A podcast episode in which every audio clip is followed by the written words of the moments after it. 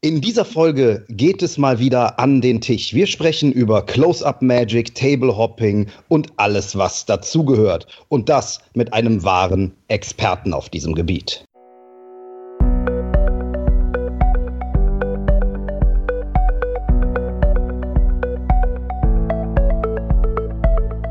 Willst du mehr Erfolg als Zauberkünstler haben? Bessere Shows? Mehr Buchungen? Höhere Gagen? Dann ist der Trickverrat Podcast genau das Richtige für dich. Albin Zinecker und Ingo Brehm von den Zaubertricksern verraten dir hier jede Menge Tipps und Tricks, wie du deine Zauberei erfolgreicher machst. Du findest uns im Internet unter www.trickverrat.de. Hallo und herzlich willkommen. Hier sind die Zaubertrickser. Hier ist der Ingo. Und der Albin. Hallo zusammen. Wir freuen uns, dass du wieder dabei bist und wir haben heute einen Gast für dich dabei im Interview. Wir begrüßen aus dem hohen Norden den Experten für Kartenkunst, Close-up-Zauberei, den ehemaligen Magie-Chefredakteur und vor allem auch den aktuellen Autor des Jahres des Magischen Zirkels von Deutschlands. Herzlich willkommen im Podcast, Christian Knutzen. Hallo, ihr beiden. Schönen Hallo, guten Abend. Schön, dass du da bist. Wir freuen uns sehr. Und äh, wir freuen uns vor allen Dingen deswegen. Ich habe eben noch, bevor wir bei dir angerufen haben, mit Ingo gesprochen und haben gesagt, das ist irre. Wir haben vor über 15 Jahren mittlerweile äh, so einen literarischen Meilenstein entdeckt. Da kommen wir auch gleich noch drauf zu sprechen, auf eines deiner Bücher. Ich glaube sogar dein erstes Buch. Und das hat uns äh, so in die, in die Close-Up-Welt auch noch stärker hineingebeamt, als wir es damals schon waren. Und seitdem freue ich mich eigentlich mal in Ruhe ein Gespräch mit dir zu führen. Und heute ist es soweit. genau. Mein, mein, der, der, Meilenstein war ja quasi ein Backstein, so schwer und dick oh, wie ja. das Ding war. Ja, es liegt neben mir. ja, es, das es war ja nicht. Äh, also es geht um das Buch Herzblut für äh, die, die jetzt vielleicht nicht so ganz genau wissen, wovon wir sprechen. Das äh, erste Buch von Christian. Ähm, das war insofern auch was Besonderes, weil es äh, zum ersten Mal mir aufgefallen ist, dass ich irgendwann ein Buch im Schrank hatte, das für unfassbar hohe Preise bei eBay gehandelt wurde. Nämlich in der Zeit, in der es die zweite Auflage noch nicht gab und die erste Auflage vergriffen war. Ne? Hm. Ja, mir erzählte jemand, dass er das bei eBay für 350 Euro gesichtet hatte.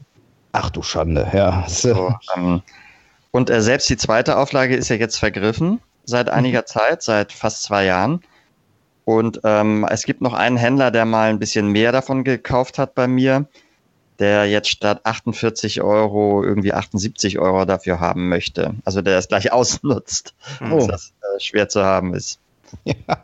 ja. gut, aber man muss auch sagen, ähm, das Buch ist es wert. Also ich habe schon oft Bücher für mehr Geld äh, gekauft, wo ich gedacht habe, oha, ja. Das, äh, jetzt muss man mal gucken, ob man wenigstens den Papierwert wieder rausholt äh, und vielleicht die unbedruckten Seiten nochmal verwenden kann. Aber hier, ähm, das kann ich sagen, also schon mal vorweg, wenn einer von euch das Buch noch nicht hat und an Close-Up-Zauberer interessiert ist, lohnt ein Blick hinein. Ja, gehen wir mal direkt in Medias Res, äh, in diese Zeit, als du das Buch damals geschrieben hast. Ähm, hast du da äh, dein Geld schon ausschließlich mit der Zauberei verdient? Ja, das habe ich. Ich bin ja seit 25 Jahren ausschließlicher Zauberprofi.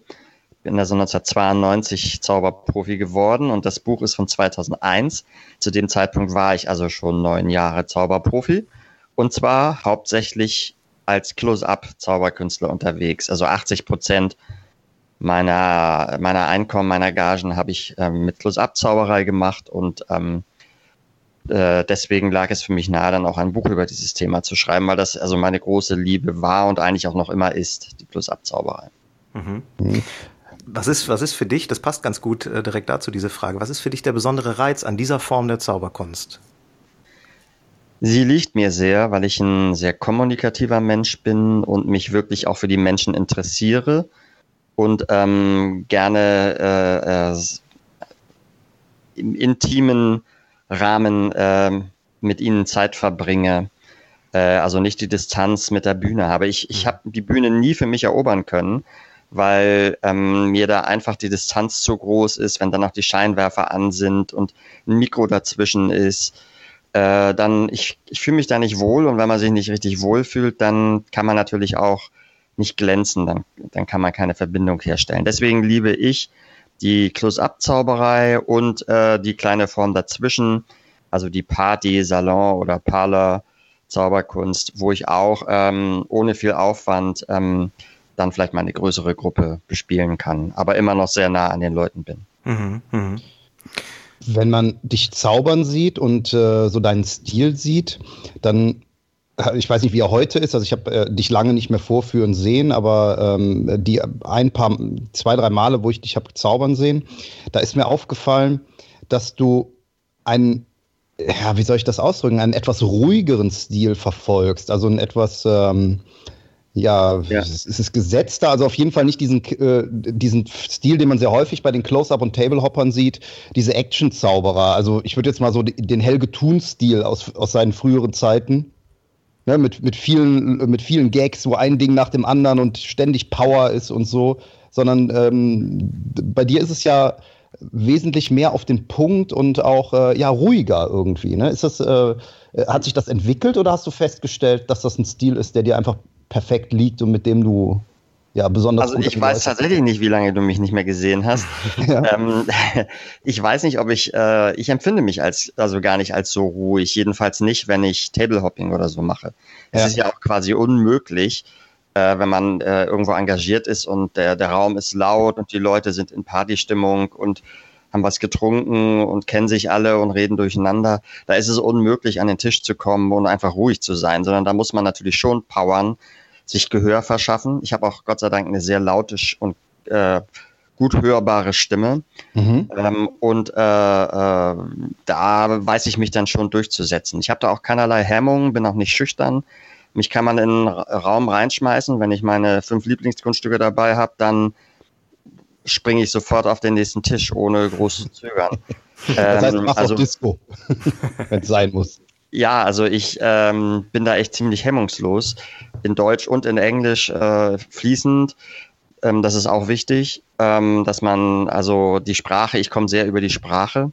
Mhm. Äh, und ähm, dann, wenn man häufig Firmenveranstaltungen hat, internationale Veranstaltungen, dann ist es eben wichtig, dass man auch immer zwischen den beiden Sprachen hin und her springen kann. Frei, ohne sich ähm, eingeengt zu fühlen. Mhm. Und das tue ich schon. Und ich feuer durchaus auch Gags ab. Und ähm, äh, ich bin jetzt nicht Helge Thun, das ist richtig, aber ähm, ich würde schon sagen, dass ich dann auch durchaus powere. Aber es gibt natürlich auch andere Momente, gerade auch wenn ich eher eine After-Dinner-Show mache, wo ich ähm, Kontrapunkte setze in die Show, wo auch natürlich klassische Sachen dabei sind, die auch sehr gaghaltig sind oder, oder wo die Situationskomik und die das Verhältnis zwischen mir und dem Publikum, dass ich dann ausreize, eine Rolle spielt.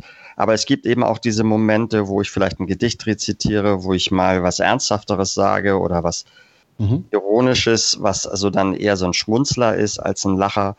Ähm, das mag ich gerne einbauen, weil ich der Meinung bin, dass solch eine Show durchaus auch Abwechslung haben sollte, auch in, in den Stimmungen und nicht immer nur eine Art von Stimmung. Mhm. Das heißt, ich empfinde, also äh, ich wollte gerade noch äh, dran anschließen, ja, Albin. Ähm, ich empfinde das, ich frage das ganz bewusst, weil ich empfinde das persönlich auch als sehr schwierig und mache mir da schon sehr oft Gedanken drüber. Ich bin ähm, so ein Mensch, meine Ansicht ist, dass man im Zaubern dass der Effekt und das Staunen im Vordergrund stehen sollte. Also das ist das, was mich so fasziniert am Zaubern und woran ich großen Spaß habe, wenn die Leute wirklich mit offenem Mund neben mir stehen. Ich finde aber genau das wiederum im Tablehopping, im Close-up unwahrscheinlich schwer umzusetzen. So, ähm, dass man fast sagen muss, um diese wirklichen, diese, diese besondere Momente zu schaffen, das ist dann oft ganz, ganz schwierig. Die, äh, hast du da einen Weg gefunden, um, äh, ja, ich sag mal, da äh, das Beste aus zwei Welten zusammenzukriegen? Also die Notwendigkeit einerseits äh, Entertainer zu sein hm. und die Möglichkeit auf der anderen Seite, die Menschen auch wirklich sehr tief zum Staunen zu bringen. Also, dass sie wirklich mit offenem Munde da stehen und sagen, boah, sowas habe ich noch nie gesehen.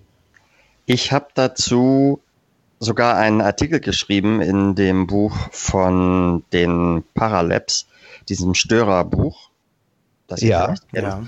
Ähm, da sind ja auch so ein paar, neben den Sachen, die die geschrieben haben, sind ja auch Artikel von anderen Autoren und ich habe auch einen dazu beigetragen, wo ich im Grunde ähm, die Eugene Burger These aufgreife, dass es gar keine Störer gibt, beziehungsweise dass der einzige Störer an so einem Abend der Zauberkünstler ist.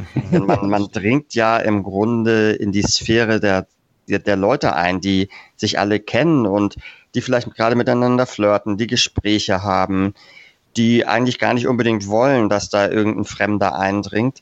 Und also ist man selber der Störer. Und so muss man erstmal grundsätzlich an die Sache rangehen und nicht den, denjenigen, der sich einbringt aus dem Publikum, also von, von, der, von den Gästen, als Störer empfinden, nur weil er vielleicht eine lustige Bemerkung gemacht oder was auch immer. Ähm, und äh, quasi nicht zulässt, dass der Ablauf so ist, wie man ihn geplant hat. Hm. Ähm, äh, und weil das natürlich immer so ist, dass solch, auf solchen Veranstaltungen so etwas passiert, habe ich irgendwann entschieden, einfach äh, mein Ziel bei solchen Veranstaltungen äh, zu switchen. Früher habe ich immer gesagt, ähm, dieses Entertainment, die Kommunikation mit den Leuten, also die ganzen Gags und die Gespräche mit denen, sind nur ein Mittel und der eigentliche Zweck ist die Verblüffung, ist das Wunder. Ne? Also das, was wir als Zauberer erreichen wollen. Ich habe das inzwischen umgedreht. Für mich ist so eine, hat eine solche Veranstaltung Tablehopping inzwischen einen anderen Zweck, nämlich den Zweck Kommunikation. Ich möchte Kommunikation herstellen zwischen mir und den Leuten. Und das Mittel ist die Zauberkunst. Das Interessante daran ist, jetzt könnte man sagen, oh, dann, dann degradierst du aber die Zauberkunst und ähm, äh, ja, tust sie eine äh, Stufe runter. Aber das Tolle, was meine Erfahrung ist, ist, dass durch, allein durch diese, den psychologischen Switch ähm, äh, die Zauberkunst nicht leidet. Sie bleibt genauso stark, die Sachen bleiben genauso ein Wunder, ähm, aber wir einigen uns erstmal darauf, dass es in erster Linie darum geht, zu kommunizieren und ein tolles Gespräch und eine tolle zwischenmenschliche Interaktion herzustellen. Mhm. Und schon muss ich nicht mehr als der Entertainer und der große Zauberer oder was auch immer zu den Gästen treten, sondern kann einfach erstmal nur in die Kommunikation mit ihnen gehen, weil das mein eigentlicher Zweck ist. Mhm. So gehe ich daran und ähm, so funktioniert es für mich auch sehr gut. Das ist ein ganz, mhm. ganz spannender Gedanke. Der, der passt im Grunde, Ingo, auch äh, zu der Art, wie wir im Grunde gedanklich an Close-Up rangehen. Ähm, was wir nämlich auch sehr häufig feststellen ist, wenn du angefangen hast, über die Zauberei ins Gespräch zu kommen, entsteht ganz häufig auch Kommunikation, die gar nicht mehr über den Trick läuft. Das ist dann die berühmte Frage nach, nach dir als Persönlichkeit, ne? nach, nach der Tatsache, dass du ein Zauberer bist. Auf einmal interessieren sich die Leute ja auch für dich als Person. Das ist für die auch ähm, ein Highlight, mal einen Zauberer äh, live äh, und in Farbe kennenzulernen. Stellst du das auch fest, dass also im Rahmen eines Tisches oder einer Gruppe, an der du ja. arbeitest, du als Person plötzlich in den Vordergrund trittst? Absolut. Und das ist auch Teil meines Berufs, Teil meines Jobs. Auch dafür werde ich bezahlt. Ja. Auch dafür bekomme ich meine Gage, für diese Gespräche. Mhm. Dafür den Menschen zur Verfügung zu stehen, weil sie das natürlich spannend finden, Zauberer kennenzulernen. Und gerade in der Close-Up-Zauberkunst ähm, geht man ja nicht von der Bühne ab und baut ab und fährt nach Hause, sondern da bleibt man ja die ganze Zeit über zwischen den Gästen. Und steht natürlich automatisch dadurch zur Verfügung für solche Gespräche. Mhm. Und ich bin dann immer gerne bereit, mit denen zu reden und ähm, empfinde das dann auch als Teil meiner Aufgabe dort. Ähm, ja. Das ist, äh, äh ich habe das ganz extrem kennengelernt, äh, diese, diese Kommunikation, dieses gegenseitige ja, Kennenlernen und dass man am, am Menschen mehr fast schon interessiert ist als an der Zauberei im Zuge unserer Dinnershow, äh, die mhm. übrigens auch aus äh, Herzblut kam. Also ich habe in Herzblut zum ersten Mal davon gelesen, dass man eine Restaurantshow machen kann. Und äh, wir waren dann irgendwann, das wird auch so 2001, 2002, also kurz nachdem das Buch erschienen ist, hatte ich es auch schon, ähm, waren wir in einem ganz kleinen Restaurant engagiert, eigentlich mit einer Stand-up-Show ähm, hier bei uns um die Ecke. Und wir konnten dort unmöglich Stand-up zaubern, das, weil es war einfach überhaupt kein Platz. So eng war das dort. Mhm. Und dann haben wir uns spontan entschieden, das Ganze auf Close-up zu ändern und äh, haben dann mit der, äh, mit der Besitzerin gesprochen und gesagt, wollen Sie nicht mal sowas wie ein magisches Menü hier, so eine Dinnershow machen? Und daraus sind dann, Albin, wie viele Jahre haben wir gemacht? Ich glaube, in dem Haus sechs, fünf oder sechs am Ende sogar. Ja, und ja. jeden Monat gespielt. Also das ist ja. schon der Hammer, was, was, was daraus dann entstanden ist. Und da war das natürlich, weil die Leute auch wiederkamen. Ne? Das, ja. und die dann, Mensch, wie geht's Ihnen? Und dann haben die teilweise an Gespräche angeknüpft, die schon vorher äh, stattgefunden haben. Also das, das war schon natürlich äh, Kommunikation in extremster Form, ne, weil man einfach mit auch Gastgeber war bei diesem Absolut. Das kann ich nur bestätigen. Das habe ich in den neun Jahren, die ich äh, der Haus- und Restaurantzauberer in einem Restaurant im Steigenberger Hotel hier in Hamburg gewesen bin, im Keller, genauso erlebt. Das war ein Top-Restaurant, Fünf-Sterne-Restaurant mit Michelin-Stern ähm, des Kochs. Äh, äh, und da wurde jeder Tisch nur einmal belegt und es waren auch zu einem großen Teil Stammgäste, die immer mhm. wieder kamen. Und ähm, die haben mich dann gesehen, dann kamen die irgendwann wieder, haben mich nochmal gesehen. Und beim dritten Mal ging mir langsam mein Close-Up-Repertoire aus, also das, welches ich da eins, einsetzen wollte oder dabei hatte, so dass ich vielleicht noch einen Trick machen konnte, ja, aber habe dann festgestellt, dass die das überhaupt nicht stört, sondern ähm, die haben sich den, das Kunststück angeschaut und fanden es toll und dann haben sie gesagt, so und jetzt setzen Sie sich doch noch mal mit äh, zu uns hier, ähm, wir würden uns gerne noch ein bisschen mit Ihnen unterhalten. Und ja. ich hatte vorher eine, eine Abmachung mit meinem Restaurantchef, dass ich das auch darf und dass das auch zum Service dazugehört. Mhm. Und so habe ich das dann auch gemacht. Und ähm, das waren auch, äh, da, da ging es ganz viel um Kommunikation und Gespräch. Das habe ich sehr früh gelernt sozusagen in meiner, in meinem Zauberberuf als Close-Upper. Und das war auch sehr häufig so, dass Gäste, die mich da als Zauberer gesehen haben, die da häufiger aßen, dann beim nächsten Mal Freunde oder Geschäftsfreunde mhm. mitgebracht haben, mhm. weil sie denen den Zauberer zeigen wollten. Und ja. zwar nicht nur seine Tricks, die sie natürlich toll fanden, sondern auch den Zauberer als solchen. Die sollten mal einen Zauberer kennenlernen. Mhm, ja. so. Und ähm, das finde ich auch völlig in Ordnung. Und das, äh, das sind dann im Grunde die Gäste gewesen, zu denen ich, also die mich dann später auch für andere Veranstaltungen engagiert haben, weil sich eine persönliche Bindung aufgebaut hatte mhm. zwischen ihnen und mir. Ja, ja. In dem Zusammenhang, die, ähm, wir, haben uns, wir haben uns viele Gedanken früher immer über das Thema Einstieg am Tisch gemacht. Ne? Wie steigt man ein? Wie kommt man an die Gäste ran?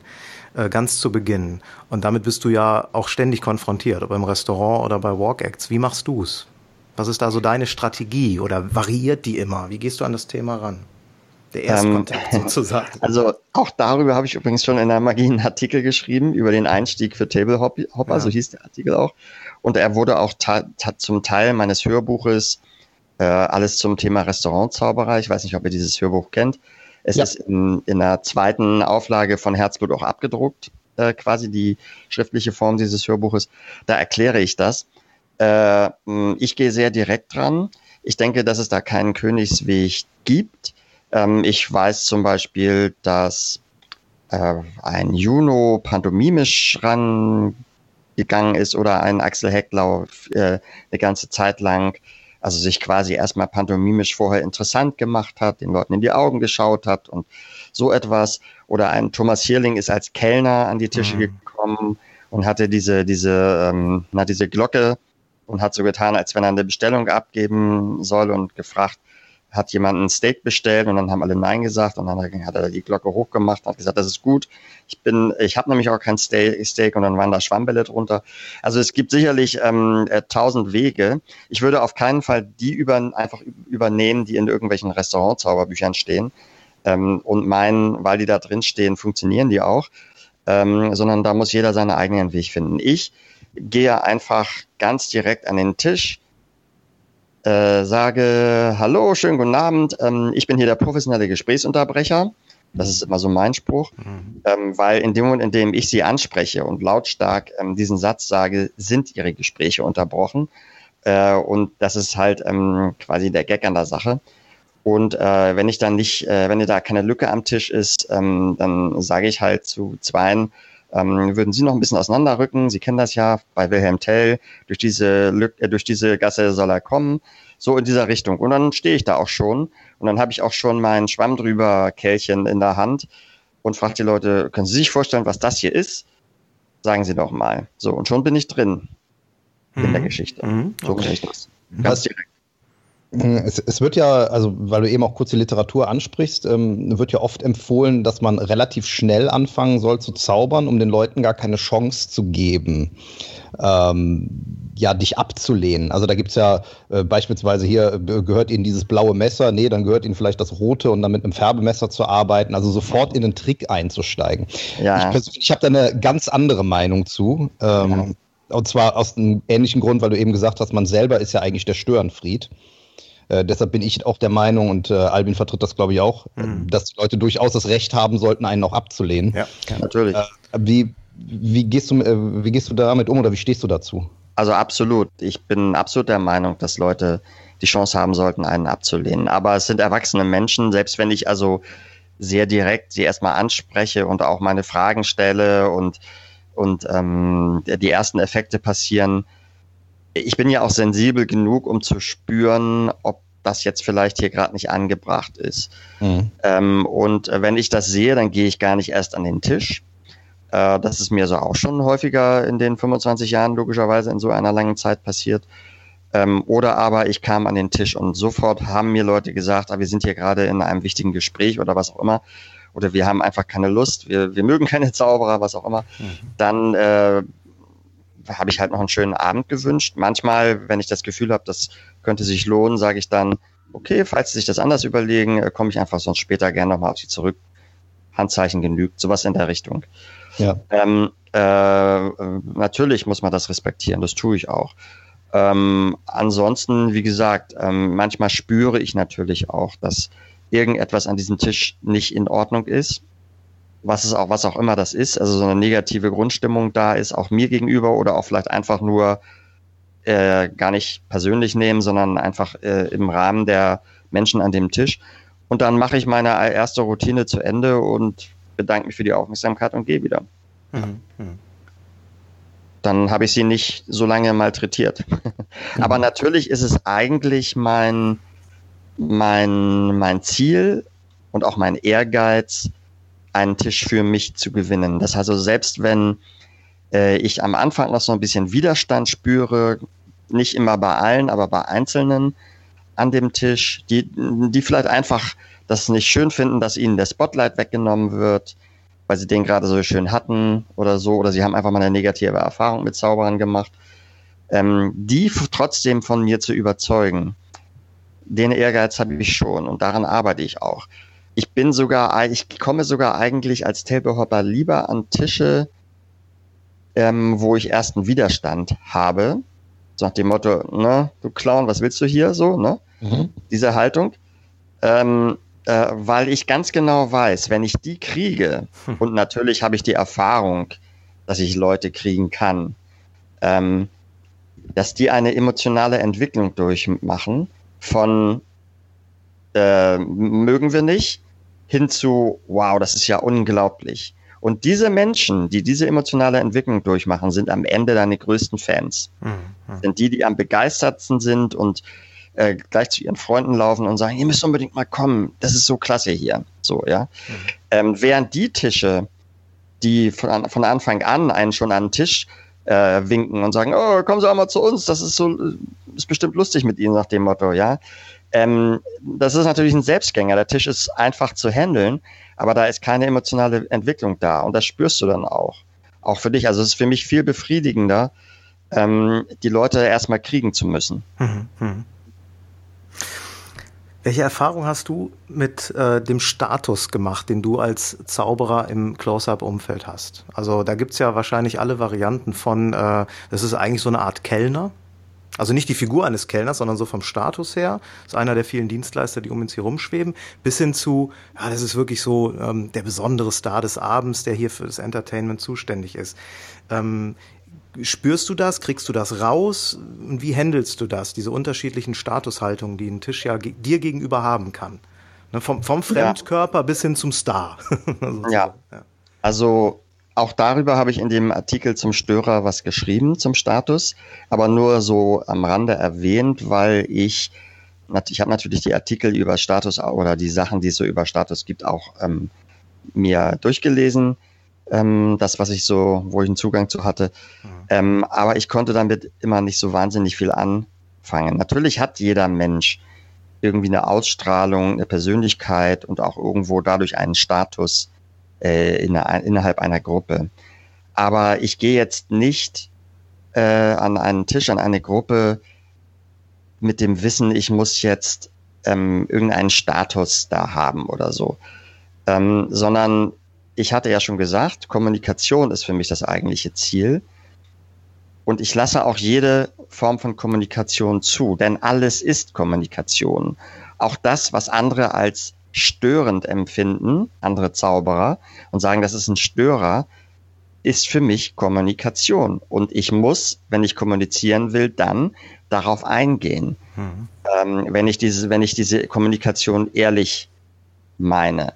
Und ich meine sie ehrlich. Und im, ehrlich gesagt ist es bei mir sogar so, dass mir meistens die Leute am Tisch viel zu brav sind und viel zu lau sind. Und ich finde es sogar schön, wenn sie sich einbringen. Ich provoziere es sogar. Ich provoziere meine Gäste, damit sie mir Widerspruch leisten und sich daraus Kommunikation entwickeln kann. Ein, ein Gespräch, ein Hin und Her werfen von Pointen. Mhm. Dann lachen die Gäste auch durchaus über die Sprüche der anderen Gäste, die mit am Tisch sitzen. Und das finde ich herrlich. Ich lache auch mit, gerne. Und ähm, das heißt also, ähm, ich denke da nicht über irgendeinen Status nach. Ich denke da nicht darüber nach, dass ich irgendwie die Oberhand äh, behalten muss oder so. Die Leute spüren aber insgeheim, dass sie äh, es mit jemandem zu tun haben, der sich seiner Sache sicher ist, seiner Zauberkunst sowieso, aber auch eben seiner Rolle als Moderator dieses Gespräches. Das spüren sie und weil Menschen es mögen, wenn jemand etwas beherrscht, lassen sie sich dann auch gerne führen. Das ist aber kein von mir künstlich herbeigeführter Status, mhm. sondern das ergibt sich dann automatisch für mich. Mhm. So. Ja. Muss das mal gerade sacken lassen. Ähm, die, äh, die Statusfrage ähm, ist natürlich ein Punkt beim, beim Table Hopping, also auch im, äh, im Binnenverhältnis zwischen dir und dem, äh, äh dem Publikum. Eine andere äh, Frage, die, die mich dabei immer wieder auch beschäftigt, ist, wie bringe ich mich selber, also wie ist meine eigene Haltung zum, zum Table und äh, zu, den, äh, zu den Menschen dort? Ich finde es gerade auf Großveranstaltungen immer unwahrscheinlich schwierig, sich immer wieder aufs Neue zu motivieren ähm, wieder frisch und mit, ja, mit dem nötigen äh, Power und ja auch dem nötigen Leistung an den nächsten Tisch heranzugehen, den dieses, äh, den der nächste Tisch auch verdient hat, genauso wie der Tisch zuvor. Ähm, ich bringe da mal so Wörter wie Fließband zaubern, ähm, äh, Lärm- und Kampfzauberei habe ich auch schon mal gehört. Äh, hast du da Tricks und Tipps, wie man äh, sich selber innerlich darauf vorbereitet, diese Dinger dann auch trotzdem perfekt abzuliefern? Also zuerst mal muss man Routinen haben, Tricks, die einem den Rücken frei halten. Ähm, wenn man Angst haben muss, dass ähm, da Dinge schiefgehen oder dass Dinge nicht funktionieren könnten oder dass man zu viel noch nachdenken muss über die Routinen oder die Techniken, die man einsetzt, Angst hat, dass man sie vielleicht nicht so beherrscht, wie man sie zu Hause vorm Spiegel eingeübt hat, dann hat man natürlich ein Problem. Diese Dinge, die man gemeinhin als Hausaufgaben äh, bezeichnet, muss man gemacht haben. Und ja. da sollte man auch möglichst schon eine größere Erfahrung haben, dass man weiß, diese meine Routinen auch in der schwierigsten Situation, in der schwierigsten Großveranstaltung mit lärmender Band und allem drum und dran, auf diese Sachen, auf diese Routinen kann ich mich einfach verlassen. So, das ist das eine. Das zweite ist, man muss wirklich Menschen mögen. Man muss sie, man muss neugierig sein auf Menschen. Man muss sie in gewisser Weise sogar lieben. Und zwar alle Menschen, egal wie sie sind. Ähm, und wenn man das kann, und ich kann das, äh, dann kann man sich auch in der Kürze der Zeit, die man nur zur Verfügung hat, und und trotz der ungünstigen Umstände kann man sich trotzdem auf sie einlassen. Das funktioniert. Mhm. Ähm, man muss es nur wollen. Und das dritte ist, mein Ehrgeiz bei einer Veranstaltung, vielleicht nicht bei einer Veranstaltung mit ein paar hundert Leuten, aber wenn, wenn da äh, an so einem Abend 14 Tische sind und man ist zwei Stunden engagiert, dann habe ich tatsächlich den Ehrgeiz, alle 14 Tische in den zwei Stunden zu erreichen. Also auf, an allen Tischen mal gezaubert zu haben. Das ist, äh, weil es ja auch manchmal noch Unterbrechungen gibt und so weiter, äh, ist das ein sehr ehrgeiziges Ziel, aber es ist mein Ziel an dem Abend. Und wenn es dann zweieinhalb Stunden werden, dann ist es mir auch egal. Dann mache ich eben zweieinhalb Stunden, selbst wenn nur zwei Stunden vereinbart waren. Und weil das mein Ziel ist, zögere ich nicht lange. Da sage ich nicht, ach, eigentlich ist das hier so laut und ich habe eigentlich keine Lust und, ah, und so, äh, sondern dann gehe ich einfach in der ersten Möglichkeit, die sich mir bietet, an den ersten Tisch und fange an. Und ich habe festgestellt, wenn ich erstmal ins Rollen komme, wenn ich erstmal angefangen habe, dann höre ich nicht wieder auf. Dann bin ich am Rollen und nutze jede Gelegenheit und dann schaffe ich das auch am Ende. Und das sieht auch der Veranstalter und der sieht dann, hier haben wir einen Zauberer, der druckt nicht lange rum, sondern der ist wirklich ständig unterwegs und er hat wirklich was getan für sein Geld. Und wirklich alle seine Gäste kommen dann später zu ihm und sagen, also der Zauberer war ja echt toll. So. Mhm. Und nicht nur ein paar. Schön, ja. Das so ist, da. Ja, ja, ja. Das ist von der, von der Grundhaltung, die du da, glaube ich, am Tisch hast, äh, erinnert mich das an das Gespräch, das wir mit Ingo Oschmann geführt haben. Äh, mhm. Äh, auch im Rahmen dieses Podcasts. Ich weiß nicht, äh, Christian, ob du das hören konntest. Aber der hat sehr, ähm, sehr intensiv und ausgiebig über das Thema persönliche Haltung zu meinem Publikum gesprochen. Ja. Und das ist im Grunde dasselbe, was du mit deinem zweiten Punkt eben genannt hast, ob, ob du nun auf der Bühne stehst oder am Tisch. Ne? Das ist das, was es ausmacht. Ne? Das heißt, diese Frische, die kriegst du einfach dadurch, dass du eine positive Einstellung gegenüber deinem Publikum hast und auch immer dieses, äh, du hast es eben lieben, nahezu schon lieben genannt. Ne? Also ein ja. ernsthaftes, echtes Interesse an den Leuten.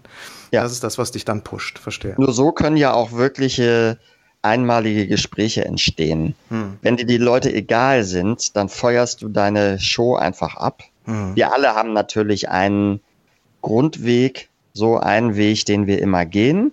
Das habe ich auch, der muss auch da sein, weil wenn alle Stränge reißen, kann ich immer wieder zurück auf diesen Weg gehen, auf diesen Vortrag, auf diesen Ablauf der einzelnen Routinen. Das gibt einem ja auch die Sicherheit. Aber ähm, dann, wenn man wirklich immer nur diesen fertigen Weg gehen würde, dann wäre jede Show wie die andere und dann wäre das keine Kommunikation, dann wäre das, dann wären das keine einmaligen Shows. Mhm. Aber ich will Einmaligkeit. Ich fordere sie sogar von den Menschen, mit denen ich an den Tischen zaubere, aber auch, äh, aber auch Stand-up. Ähm, denn das ist ja das, worüber sich die Leute hinterher unterhalten, dass sie sagen, dass sie das Gefühl haben, etwas Einmaliges erlebt zu haben. Und ähm, dazu muss ich die Menschen wirklich mögen. Also wenn ich sie nicht mag, kriege ich diese Einmaligkeit nicht hin. Ja. Ja. Mhm. Okay. Ich äh, würde gern ein klein bisschen weg so vom äh, tatsächlichen Close-up-Zaubern ein bisschen allgemeiner werden, weil spannend mhm. finde ich auch, dass du schon, äh, du bist ja sehr lange schon im Geschäft Mhm. Ähm, auf der anderen Seite haben wir gestern noch darüber gesprochen, du hast kein Facebook, beziehungsweise wirst erst demnächst dir einen Facebook-Account zulegen. Ähm, wie vermarktest du dich? Ja, das frage ich mich auch manchmal. also wenn ich mir eure ganzen Tipps äh, so angucke auf euren Seiten, dann frage ich mich manchmal, wie ich die 25 Jahre überleben konnte. Aber ähm, irgendwie hat es dann doch geklappt immer. Ähm, ich vermarkte mich über meine Internetseite. Ich schalte Google AdWords. Äh, die beste Vermarktung ist natürlich immer gute Auftritte und dann eben Weiterempfehlungen und Schneeballsystem. Mhm. Es gibt auch ein paar Agenturen, die wissen, dass sie sich auf mich verlassen können, die mich vermitteln. Es gibt Kollegen, für die ich einspringe und denen ich auch mal Sachen gebe, wenn die für mich einspringen müssen. Ähm, ja, wie gesagt, jetzt möchte ich Facebook dazu nehmen, auch für meinen Zauber, also Online-Zaubershop, den ich ja jetzt habe, brauche, möchte ich einen Facebook-Account ähm, mir so ein Unternehmer, so ein Unternehmerprofil einrichten. Aber in dem Zuge habe ich mir überlegt, dann mache ich auch gleich ein, ein Künstlerprofil dazu. Ja. Ähm, mal sehen, ob das was bringt. Mhm. Ähm, das werde ich dann ja sehen. Äh, ja, ich habe natürlich auch äh, Printmaterial das darf man nicht unterschätzen, Printmaterial. Man unterschätzt das in der heutigen Zeit mit Internet und so weiter immer gerne mal, aber ich bin recht häufig auf Privatveranstaltungen unter, unterwegs. Ich habe natürlich auch Firmenveranstaltungen, aber eben auch private Sachen. Und ähm, es ist ein, es ist echt gut, wenn du, sagen wir mal, in Postkartengröße oder vielleicht doppelte Postkartengröße irgendein schönes, farbiges Printteil hast. Es muss nur eine beidseitig bedruckte Karte sein. Mhm. Und das irgendwie, nachdem du gezaubert hast, an der Garderobe oder an irgendwelchen Bistrotischen, die da irgendwo am Rand stehen, einfach verteilst, also hinlegst. Und zwar nicht nur eine winzige Visitenkarte, sondern schon so ein bisschen ähm, sichtbarer. Äh, äh, das ist schon etwas, was die Leute gerne mit nach Hause nehmen, ähm, um sie irgendwelchen Freunden oder der Familie zu zeigen, guck mal, da war so ein Zauberer äh, bei, bei der Feier. Und das äh, also auch eine gute Werbung ist ähm, für dann Folgeauftritte. Es ist nicht so, es ist nicht so flüchtig, wenn die Menschen das mitnehmen, wie all das, was wir elektronisch bekommen. Ne? Genau. Das sticht mittlerweile schon heraus, kann ich verstehen. Das, ich glaube, es ist auch, wenn es gut gemacht ist, dann wird es vielleicht mitgenommen als Andenken ja, ja. und wird erst in einem zweiten Schritt zu einer äh, äh, zu einem Vermarktungsinstrument, weil die Visitenkarte, die ist ja in der Regel sehr schlicht, ne? Da steht der Name drauf, ähm, äh, Kontaktdaten und das war's. Das halt heißt, sowas nehme ich mir ja eigentlich nur mit, wenn ich denke, ja, den kann ich vielleicht irgendwann mal brauchen. Aber wenn es jetzt eine schön gestaltete Postkarte, wie du schon sagst, oder so ein Mini-Flyer oder sowas ist, ja. äh, dann genau. ist es vielleicht auch tatsächlich eher ein, ein Andenken, dass die Leute mitnehmen und dann stellen die vielleicht irgendwann in nach einem Jahr finden sie das Ding und stellen fest, Mensch, nächste Woche ist Geburtstag. Wäre vielleicht gar nicht schlecht, rufen wir den mal an. Ja, also äh, ich, ich, denke mal, das werdet ihr auch schon erlebt haben, dass einen Menschen anrufen, die dann sagen, ähm, ich würde sie gerne engagieren und dann fragt man vielleicht, woher haben Sie denn meine Telefonnummer oder meine E-Mail-Adresse? Ja, Sie waren vor drei Jahren mal auf der Hochzeit meines Schwagers oder irgendwie so. Ja. Und äh, ähm, dann fragt man sich, ja, also gut, manchmal mussten Sie dann noch recherchieren ähm, aber manchmal sagen sie, ja, ich hatte noch so eine Karte von ihnen, die habe ich nie weggeschmissen, die lag dabei bei uns. Oder eben auch so, so, ein, so, so ein Flyer. So. Und ähm, ich glaube schon, dass das was bringt, auf jeden Fall. Ja. Hm. Also ist, das ist tatsächlich, das ist, das ist faszinierend. Ähm, wir haben jetzt gerade äh, fürs, äh, für den Sommer haben wir ein sehr großes Engagement abgeschlossen. Übrigens äh, bei dir in der Ecke in Hamburg, ja. also im Norden. Mhm. Ähm, und äh, das, das ist aus einem Privatauftritt äh, herausgekommen, der so, äh, ja, kleiner können wir fast gar nicht auftreten, so ungefähr. Ne? Also das mhm. ist schon interessant, aus welchen Ecken da, wo man so denkt, ja, gehst du irgendwo auf den Geburtstag, machst 20 Minuten ein bisschen äh, Stand-up und auf einmal, zack, bist du auf einer riesen äh, Firmenveranstaltung in Hamburg, Hamburg engagiert. Also man weiß nie, woher es kommt. Ne? Das stimmt. Das ist völlig richtig. Mhm. Schön, okay. Ähm, eine Sache würde mich noch interessieren, als ich nämlich jetzt noch mal in Vorbereitung auf das Interview durch Herzblut geblättert habe. Du hast ja damals ähm, von deinen sogenannten Brot- und Butterroutinen gesprochen. Da wäre ich auch noch drauf gekommen. Ich weiß, ja, ja.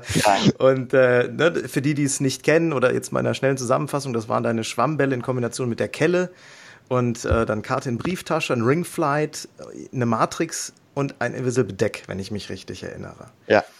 Sind das heute noch deine Brot- und Butterroutinen oder gibt es mittlerweile neue Klassiker, die du für Brot- und Buttergeschäfte einsetzt? Es, ähm, es sind immer noch meine Brot- und Butterroutinen, natürlich ergänzt durch weitere Routinen, die inzwischen auch Brot- und Butterroutinen sind. Ja. Ähm, also meine Karte in Brieftasche-Routine ist ja inzwischen ähm, in einer Verbindung mit Ambitious Card ja, ja. Ähm, zum Beispiel. Ich mache, ich habe ja auch so, so Sondergeschichten je nachdem, wie es passt. Also wenn es jovial wird, hole ich auch meinen Fingercutter heraus, ganz gnadenlos und feuer wirklich jeden äh, Guillotinen-Gag, den ihr euch vorstellen könnt, äh, auf die Leute ab. Ähm, da bin ich nur Entertainer, mhm. wobei ich allerdings auch einen, äh, den Hates-Cutter verwende, falls von Mickey Hates, ich weiß nicht, ob ihr den kennt. Äh, der ist genial, weil du ihn vorher und nachher völlig problemlos untersuchen lassen kannst und der auch total schlicht ist, ganz schlicht aus Holz äh, ähm, und für die Leute tatsächlich ein Mysterium ist, äh, weil sie wirklich noch Minuten lang. Ich, ich lasse denen einfach den Cutter in die Hand. Ich, ich habe da vollstes Vertrauen, dass die nicht herausfinden, wie das Ding funktioniert. Tun sie auch nicht. Ähm, und äh, ja, ähm, äh, so, so, so Spezialsachen für Kinder dann was oder so. Äh, oder eben, wenn, wenn ich das Gefühl habe, die könnten mal was Poetisches gebrauchen, dann, dann hole ich eben meinen Hindu-Faden raus Ähm, oder wenn ich äh, irgendwie das Gefühl habe, ich könnte an dem Tisch, das ist vielleicht ein Frauentisch und ich könnte mir eine Frau rauspicken und mit der flirten, dann habe ich eigentlich immer, manchmal werden Träume wahr ähm, äh, dabei. Das ist auch eine Brieftaschenroutine, aber eben ganz anders als die normale Karte in Brieftasche. Hm.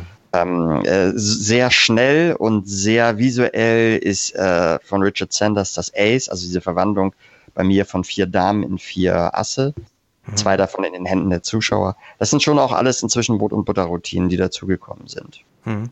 Was ich daran aber schön finde, ist, dass du die äh, Dinge, die du schon seit vielen, vielen Jahren machst, äh, immer noch im Repertoire hast und dass das so die Evergreens sind, die sich ja auch behaupten. Ne? Das sind ja nicht nur Effekte, ja. weil du die so toll findest, sondern die funktionieren natürlich. Ja, und ja das ist die Rückendeckung, von genau. der ich sprach. Ja, ja, das und sichere weil, Netz. Äh, ja. die Menschen für mich Vorrang haben vor den Tricks, mhm. äh, finde ich es auch nicht schlimm, ähm, dass die Tricks die ollen Lamellen sind. Mhm. Weil die Menschen sind nicht die ollen Lamellen. Die Menschen sind immer die, sind immer andere, mhm. mit denen ich es zu tun ja. habe. Und ähm, die Reaktion der Menschen auf meine Brot- und Butterroutinen sind auch immer anders und immer neu. Weil die kennen die Sachen nämlich noch nicht. Ja, natürlich. Es geht um die Menschen und nicht darum, dass ich der Welt beweisen will, wie viele tolle Routinen ich inzwischen beherrsche. Ja, ja sehe ich genauso. Ja. Es äh, beruhigt mich auch ein Stück weit, dass ich jetzt äh, Crazy Man's Handcuffs, Chop Cup, äh, Karte in Brieftasche und so nicht irgendwann mal austauschen muss. Nein, die Klassiker sind ja deswegen Klassiker, weil sie sich bewährt haben ja. über Jahrzehnte und Jahrhunderte. Da hat ja gerade im Aladdin äh, äh, war ja im letzten äh, Aladdin ja. auch ähm, das als Sonderthema, habe ich auch einen Artikel zugeschrieben, äh, was für mich ein Klassiker ausmacht. Und ähm, äh, ja, die Klassiker haben schon ihre Berechtigung. Das ist in meiner After-Dinner-Show, also der Stand-Up-Show ja auch nicht anders. Da mache ich Münzfang, wandernde Flasche, Seilroutine, Ringkästchen, Hindufaden, Kubusspiel inzwischen sehr viel auch. Hm. Äh, solche Sachen eben. Und Becherspiel neuerdings auch. Ähm, also alles Klassiker eigentlich. Eigentlich mache ich nur Klassiker. Mhm, cool. Ich, ich, glaube, dass man von den Klassikern ähm, oder mit Klassikern zaubern lernen kann. Mhm. Also äh, durch das Beschäftigen mit so Dingen wie, sei es Ringspiel, Becherspiel, äh, Eierbeutel und so. Das äh, mache ich übrigens auch, wenn ein Kind anwesend ist. Ja. Da Eierbeutel häufig dabei. Ja, und über solche Effekte, glaube ich, lernt man zaubern. Also man lernt zu verstehen, warum Effekte funktionieren, ähm, welche Art von Routinen funktionieren, wie Routinen aufgebaut werden müssen. Ambitious Card ist auch so ein Ding. Ähm, da, ich habe zu Anfang die, äh, die, die Vernon-Routine vorgeführt und habe mich dann so langsam hochgearbeitet und dann irgendwann meine eigene Routine entwickelt, die dann mit der Karte in Brieftasche kombiniert. Aber da sind natürlich halt auch viele äh, Momente drin, also was so Steigerungen angeht und äh, Twists, ja, die man auch bei anderen Klassikern findet. Und ähm, deshalb glaube ich einfach, dass das Beschäftigen mit diesen Dingen ganz wichtig ist für jemanden, der ernsthaft zaubern lernen will. Also dazu zwei Dinge. Erstens, ähm, Zaubern lernen hast du als Stichwort genannt. Ich habe sehr früh mit dem Zaubern angefangen. Ich bin also kein Zauberquereinsteiger gewesen, der das erst später entdeckt hat für sich, sondern ich habe also schon mit zehn angefangen zu zaubern mhm. und ähm, habe also wirklich die komplette Entwicklung durchgemacht, die man so als Kinder, also als Kind, wenn man anfängt zu zaubern, durchmacht. Und ähm, wenn man das so durchmacht, dann lernt man automatisch ganz viel von den Klassikern und man man lernt sie auch, ähm, man lernt die Zauberkunst eigentlich auch über die Klassiker erst kennen. Und deswegen prägen sie einen auch. Wenn ich irgendwie als 23-Jähriger über äh, coole YouTube-Videos äh, zum Zaubern komme oder so, mit tollen Kartengriffen oder so, dann ähm, interessiere ich mich vielleicht für die Klassiker, äh, die wir als Klassiker bezeichnen, nicht so, sondern will auch so coole Kartengriffe können. Ja. Hm. Und dann habe ich einen, ganz anderen Zugang zur Zauberkunst, äh, ganz andere Prägung sozusagen. Aber meine Prägung ist wirklich von der Pike auf. Und da gehören die Klassiker dann einfach dazu. Hm. Ich glaube, unabhängig davon, ob man jetzt äh, zu äh, deiner, unserer, also wir sind ja ein paar Jährchen auseinander, nicht ganz so weit, aber oder mhm. jetzt der heutigen Zeit zaubern lernt, einen Vorteil hat es, und da bin ich auch ein bisschen neidisch auf diejenigen, die früh angefangen haben. Also ich habe mit 19 angefangen zu zaubern. Mhm. Ähm, wenn du noch jung bist, hast du keine Kohle. Und ähm, dann hast du vor allen Dingen nicht die Kohle, dir die ganzen äh, teuren Gimmicks zu kaufen und Tricks und immer wieder was Neues. Das heißt, wenn du dir mal was kaufst, dann wirst du dich damit wahrscheinlich auch sehr intensiv beschäftigen, weil es für lange Zeit das Einzige sein wird, was du dir kaufst. Und, das ist noch viel wichtiger, du bist viel mehr auf, ähm, auf eine Grundausbildung im Bereich äh, Fingerfertigkeit, Manipulation, also im weitesten Sinne Manipulation, sei es jetzt Kartentechniken oder so, äh, angewiesen, um zaubern zu können. Und ähm, ich glaube, dass wer früh anfängt und dabei bleibt, durch diese Grundlage nachher einen echten Riesenvorteil hat gegenüber denen, die schon relativ spät erst oder die erst relativ spät einsteigen und sich ja die Fingerfertigkeit mit Geld erkaufen könnten. Ja, das ist richtig. Ähm, klar, ich habe auch in jungen Jahren eigentlich gar nicht gewusst, wo ich hin will. Ich habe auch Großillusionen vorgeführt, selbstgebaute, hier mit Bernhard Wolf und mit Desimo und so weiter. Wir waren ja die magischen Nordlichter, die Clique da sind ja auch alle Profis geworden. Ähm, äh, und ich habe wirklich alles gemacht. Ich habe auch für Kinder gezaubert, obwohl ich selber noch ein Kind war äh, und so weiter und so fort. Ähm, und habe mich dann erst so, sagen wir mal, so mit 15, 16, nach fünf, sechs Jahren Zaubern schon äh, so allmählich äh, immer mehr für, für Close-Up interessiert. Wobei Close-Up gab es ja damals in dem Sinne noch gar nicht so richtig. Es gab Mikrozauberkunst, also ja. Mikromagie. Mhm. Äh, das waren äh, eben so die Eckhard Böttcher Sachen oder irgendwie sowas. Ähm, äh, Close-Up-Magie kam ja erst durch Thomas Hierling äh, nach Deutschland, durch solche Leute irgendwie, ähm, die das eingeführt haben, dieses Table-Hopping artige Zaubern ähm, aus Amerika importiert. Und über die habe ich das dann, haben Guido und ich, mein Buddy war damals ja Guido, Guido Schmaride, meine Merte, äh, und haben wir das halt aufgesogen. Ich bin fünf Jahre jünger als Thomas Hierling gewesen. Das war mein Vorbild. Und äh, natürlich die amerikanische Literatur, die wir ergattern konnten, so Paul Harris, Michael Amar und so solche Bücher eben. Ja. Und dann auch später ganz wichtig eben für den philosophischen Unterbau dann Eugene Burger. Ja. Ähm, ja, und äh, ähm, äh, so gesehen, äh, das ist auch übrigens sehr gut und sehr wichtig gewesen für meinen Profi, für meine Profi-Werdung, dass ich, als ich Close-Up-Profi wurde, 1992, da gab es noch nicht so viele Close-Up-Zauberer, die das professionell betrieben. Und daher war der Einstieg Anfang der 90er Jahre für mich einfacher, ja. ähm, als es wahrscheinlich heute ist, schätze ich mal. Hm. Also, ähm, weil das war noch relativ neu. Und dadurch konnte ich in Ruhe da mein Repertoire, mein Brot- und Butter-Repertoire eben mir eben aufbauen und es immer und immer wieder spielen. Und bin da dann auch ähm, bei geblieben. Denn um da nochmal auf die Klassiker zurückzukommen, ähm, Klassiker reduzieren die Grundeffekte quasi auf das Wesentliche, machen sie absolut klar. Denn es gibt ja nur eine bestimmte Anzahl von Grundeffekten. Mhm. Und Klassiker, das ist was ganz Klares. Ein Ring oder zwei Ringe, die sich miteinander verketten, das ist ein ganz, ganz klarer Effekt, weil eben der Ring als solcher ein, ein so klares Symbol ist. Ein durchgehender Ring hat eben keine Lücke und wenn du dein Publikum davon überzeugen kannst, dass deine Ringe keine Lücke haben, dann hast du halt ein Wunder und schon hast du einen Klassiker.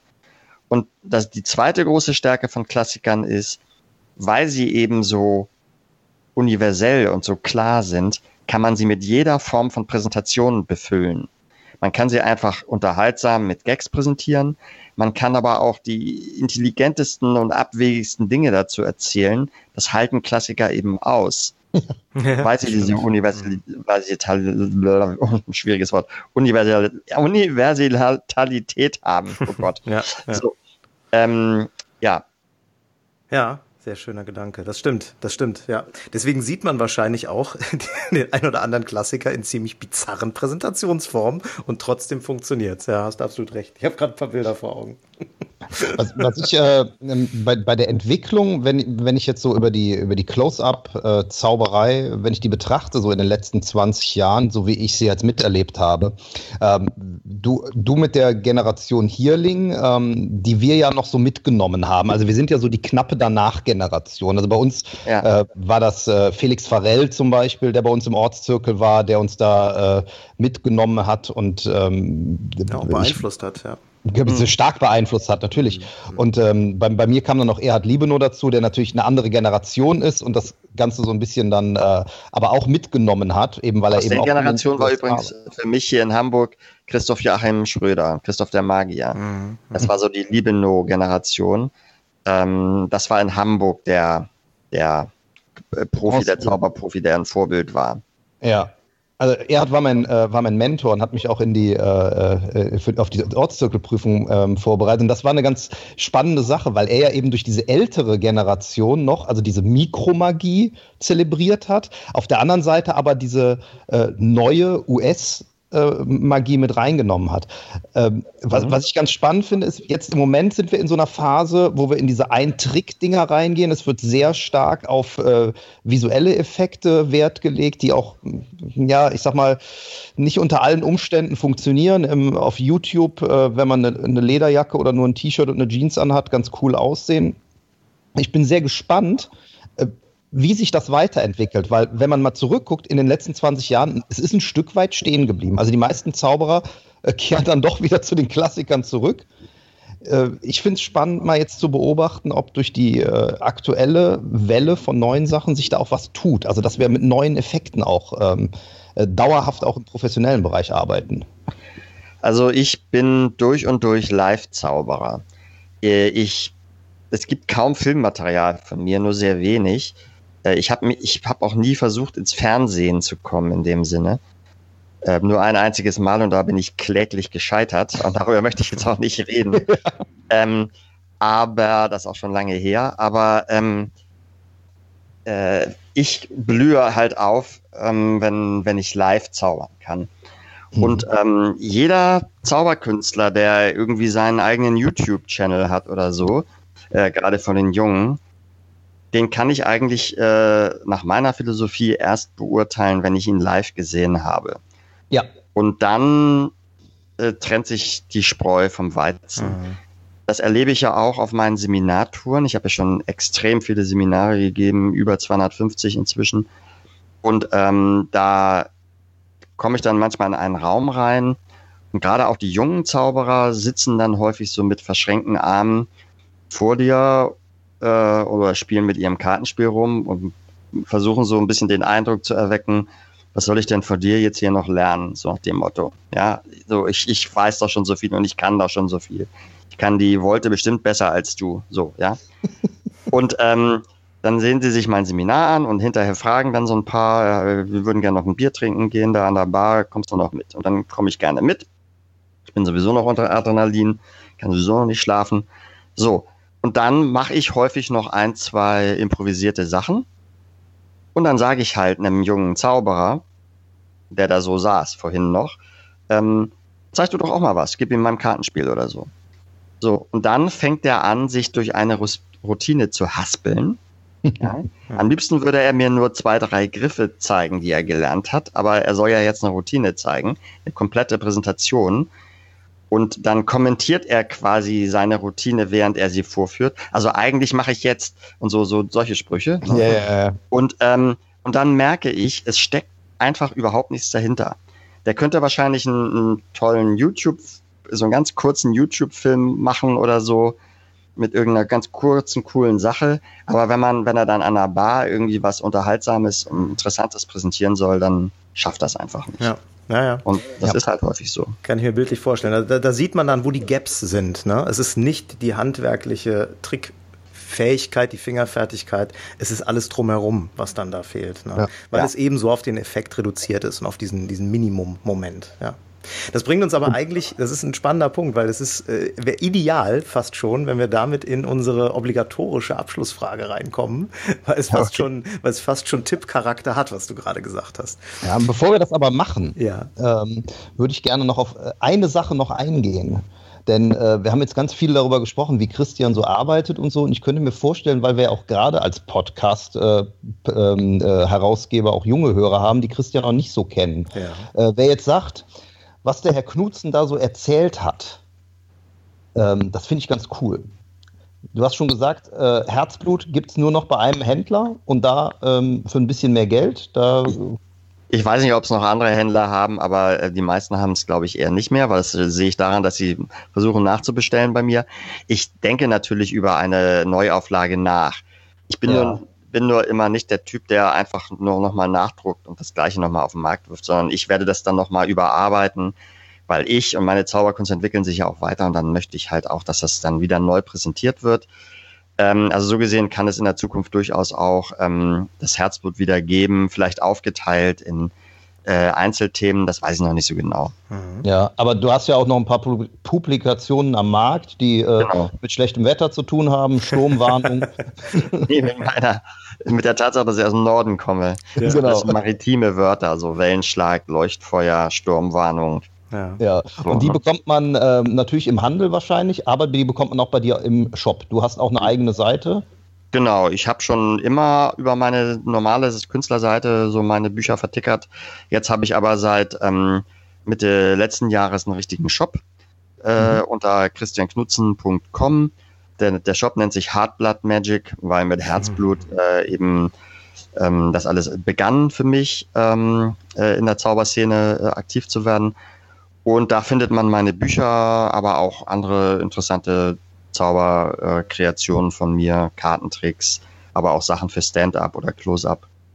Und das wächst natürlich auch noch. Mhm.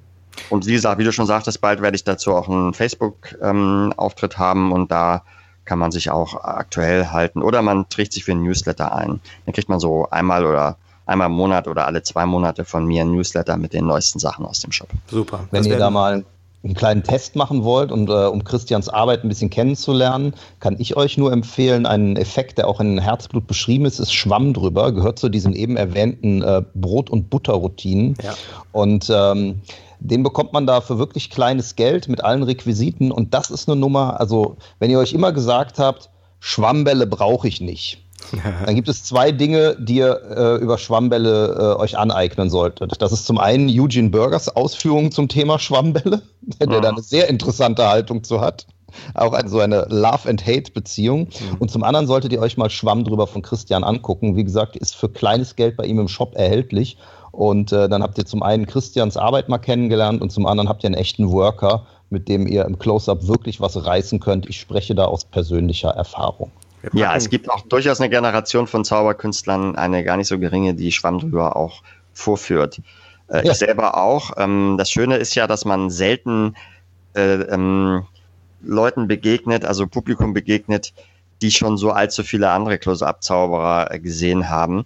Und äh, ich habe noch kaum jemanden, eigentlich habe ich noch nie, hat mich noch nie jemand darauf angesprochen, dass er von jemand anderen Schwamm drüber gesehen hätte. Ähm, und so gesehen habe ich da auch überhaupt gar keine Probleme mit, wenn andere Close-Up-Zauber das einsetzen, weil es wirklich eine extrem praktische Geschichte ist und sie auch immer noch meine Standard-Intro-Routine ist, wenn ich an den Tisch komme. Sehr schön. Wir packen den Link übrigens auch, damit ihr nicht mitschreiben müsst, äh, in die Show Notes zu dieser Folge. Da könnt ihr draufklicken und dann seid ihr direkt bei Christian im Shop. Ingo, möchtest du die Abschlussfrage stellen, die obligatorische? Ja, die obligatorische Abschlussfrage unserer Interviews ist immer die gleiche, nämlich ähm, wir äh, sind Freunde davon, denjenigen äh, wenn, etwas mitzugeben, also unseren Hörern etwas mitzugeben, dass sie sehr schnell und sehr, äh, sofort umsetzen können. Ähm, und da ist genau die Frage, wenn du einen Tipp raushauen kannst, gerne in Bezug auf das Thema Close-up-Zauberei, Table-Hopping, ähm, mit dem der Hörer, der uns jetzt zuhört, den, den der sofort umsetzen kann. Am besten heute, aber allerspätestens morgen. Oder mit der Umsetzung Was, beginnen kann. Ne? Ja, ich habe einen Tipp, den ich von Tommy Wonder habe und der für mich Gold wert war. Und das ist, als Tablehopper, als Close-Upper ist es ganz, für mich ganz wichtig, dass ich nur Routinen vorführe, die ein Instant Reset haben, die sich also sofort, nachdem ich sie vorgeführt habe äh, und wieder in die Taschen zurückgesteckt habe, ich sie sofort am nächsten Tisch wieder präsentieren kann, ohne auch nur eine einzige Karte umsortieren zu müssen oder irgendwo hinlaufen zu müssen, um wieder Nachschub zu holen oder so. Mhm. Alle meine Brot- und Butterroutinen ähm, sind so. Das ist nicht nur praktisch, weil es, weil man häufig keine Zeit hat ähm, äh, zwischen den Tischen, ähm, sich neu zu präparieren, sondern es gibt mir vor allem das Gefühl von Macht. die Macht, wirklich zaubern zu können, das injiziere ich mir dadurch ein. Denn äh, ich bin jetzt wirklich ein echter Taschenspieler, der einfach die Dinge aus den Taschen holt und sie einfach vorführen kann, ohne irgendetwas, das Gefühl auch in meinem Kopf zu haben, etwas vorbereitet haben zu müssen, sondern die sind einfach immer bereit in meinen Taschen. Das gibt mir wirklich diese Macht, die man eben als Zauberkünstler braucht, um sie auch ausstrahlen zu können. Äh, ähm, das ist ein Tipp von Tommy Wonder. Und ähm, alle meine Routinen, selbst die, äh, wo ich eine schöne Routine habe, die aber nicht resettet ist, ähm, baue ich so um, dass sie resettet ist. Und dann braucht man halt, um auch äh, nicht, dass nicht nur die, äh, um damit nicht nur die Routine resettet ist, braucht man auch ein gutes Taschenmanagement. Das heißt also, die Sachen immer exakt an die gleiche Stelle wieder zurücklegen, nachdem man sie vorgeführt hat. Und zwar genau die Stelle, aus der, äh, äh aus der man sie dann auch wieder hervorholen will, wenn man sie wieder vorführt. Ähm, mhm. Das ist mein Tipp für Tablehopper. Der Super. ist, glaube ich, auch gut. Super, ja. Vielen, vielen Dank. Ja. Prima. Ja, Christian, äh, es hat ein bisschen gedauert, bis wir diesen Interviewtermin geschafft haben, aber ich bin sehr, sehr glücklich, dass wir es geschafft haben. Ich glaube, da war echt viel Inhalt dabei. Ähm, ganz, ganz herzlichen Dank, dass du dir die Zeit genommen hast. Ich hoffe, es hat dir ein bisschen Spaß gemacht. Ja, hat Spaß gemacht. Super. Ich war auch ein bisschen aufgeregt vorher, muss ich zugeben, weil ich äh, ja mit so einem elektronischen Zeugs normalerweise gar nicht so viel zu tun habe. Du hast dich großartig ich auch erstmal ein Mikro kaufen musste und so. Ich bin da ja ein echter äh, kein Mentalist. Idiot.